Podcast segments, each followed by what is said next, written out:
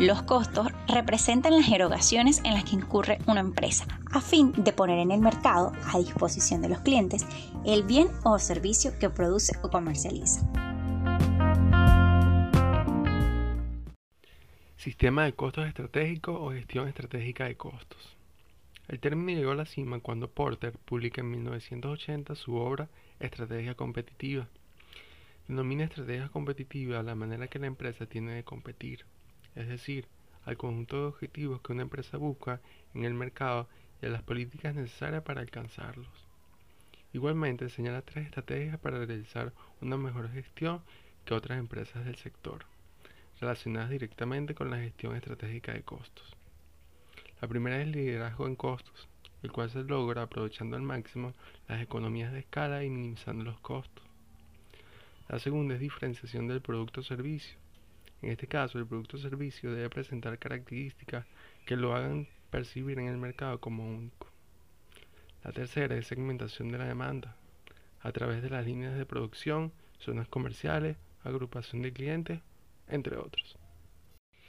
Chan y Govindorajan en su texto de 1995 sostienen que la gestión estratégica de costos no es más que la combinación de tres temas claves. Análisis de la cadena de valor, de los causales de costos y del posicionamiento estratégico, en cada uno de los cuales los costos son analizados de manera organizada, proporcionando información relevante para que la empresa mantenga la competitividad al lograr la mejora continua de productos y servicios de alta calidad que satisfagan a los clientes de los consumidores al menor precio. Como análisis de la cadena de valor tenemos que cada empresa tiene su cadena de valor. Esta muestra su posicionamiento de mercado, sus opciones estratégicas y las fuerzas competitivas que existen en el mercado que atiende. Una cadena de valor es un conjunto vinculado de las actividades que crean valor y conducen desde las fuentes de los materiales directos hasta el uso final de los productos o servicios producidos se usa para desarrollar estrategias encaminadas al logro de una ventaja competitiva sostenible, para lo cual es necesario establecer un conjunto de impulsores de costos que permiten comprender la compleja interrelación de las actividades que componen esta cadena de valor. Como análisis de los causales o generadores de costos, tenemos que los causales de costos son los factores que producen la incurrencia de un costo y deben elegirse entre los coeficientes que conduzcan a la relación causal del consumo de recursos para obtener los productos y servicios, permitiendo además la explicación integrada y acumulativa de creación de valor de la empresa. Por último, tenemos el análisis del posicionamiento estratégico. El posicionamiento estratégico se refiere a la ubicación que tiene la empresa dentro de su sector industrial, lo cual se logra cuando el producto tiene características distintas a las de sus competidores este posicionamiento es una ventaja competitiva de la empresa. Una ventaja competitiva es relevante cuando los clientes le atribuyen una diferencia consistente al producto de las características de distribución. Un ejemplo en el caso venezolano es la que señala la revista Dinero del mes de noviembre de 2002, que nos presenta las 10 empresas más exitosas durante el año 2001, producto de las estrategias puestas en práctica por los gerentes para acelerar su crecimiento y afianzar sus puntos de liderazgo. Si tenemos alguno a fin de conocer qué estrategias utilizaron. El primer caso es Polar, que vio un alza en su crecimiento a pesar de la crisis económica que se avisoraba ya en esos años. El caso de la cerveza, la marcada competencia del sector produjo la diversificación de su portafolio de productos y el afianzamiento de nuevos nichos en el caso específico de las llamadas cervezas suaves. En el área agroindustrial, el aumento en los costos y la baja en la demanda motivó el encogimiento de los márgenes de ganancia de algunos productos. No obstante, la permanencia de las ventas sigue siendo estable. El segundo caso es el Banco Provincial, que llevó a cabo numerosas iniciativas de racionalización y control de costos para la eficaz maximización de la rentabilidad. Otras estrategias empleadas son la mejora en la calidad del servicio, el desarrollo de nuevos canales electrónicos de comunicación y el desarrollo de programas de tecnologías comerciales.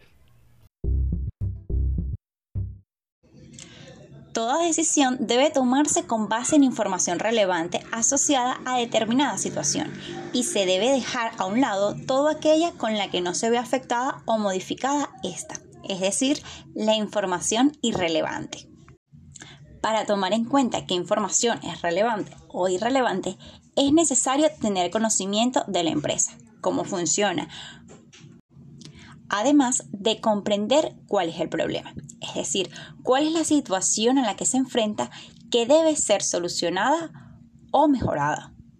La toma de una buena decisión inicia con la correcta definición del problema que se pretende resolver, ya que todos los esfuerzos subsiguientes estarán dirigidos precisamente hacia la búsqueda de la solución del problema planteado o al logro del objetivo establecido. Para tomar una buena decisión se deben seguir una serie de pasos. Primero, identificar las alternativas. Segundo, evaluar cada una de las alternativas y como último paso, seleccionar la mejor alternativa entre las disponibles.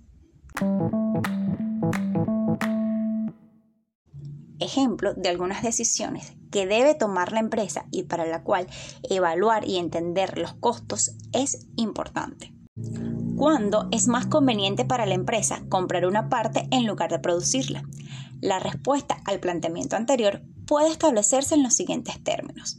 Si el costo de producción interno es inferior al precio que cotiza el proveedor, se debe producir. En caso contrario, se debe comprar. Lo más conveniente para la empresa es lo que tenga el mayor efecto favorable sobre sus utilidades. ¿Cuándo se debe aceptar un pedido especial?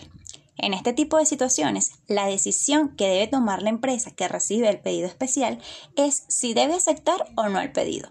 El criterio de selección se puede determinar en la siguiente forma. Se debe aceptar el pedido especial si éste genera un margen de ganancia de contribución positivo. En caso contrario, se debe rechazar. Ante situaciones de escasez de un recurso, ¿a dónde se debe direccionar? Para determinar el criterio de selección se deben considerar dos variables, la demanda del mercado y el margen de contribución. La primera variable se refiere a la cantidad de artículos que se pueden vender. La segunda, el diferencial entre las ventas y los costos variables.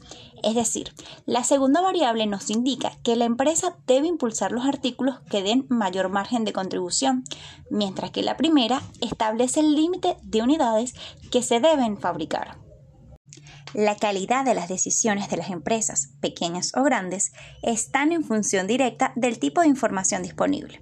Por lo tanto, si se desea que una organización se desarrolle normalmente, debe contarse con un buen sistema de información. A mejor calidad de información se asegura una mejor decisión. Estuvimos conversando de sistemas de costos estratégicos y el uso de la información de costos en la toma de decisiones, Mariana Contreras y Royal Novera, cédula de identidad 24497 419.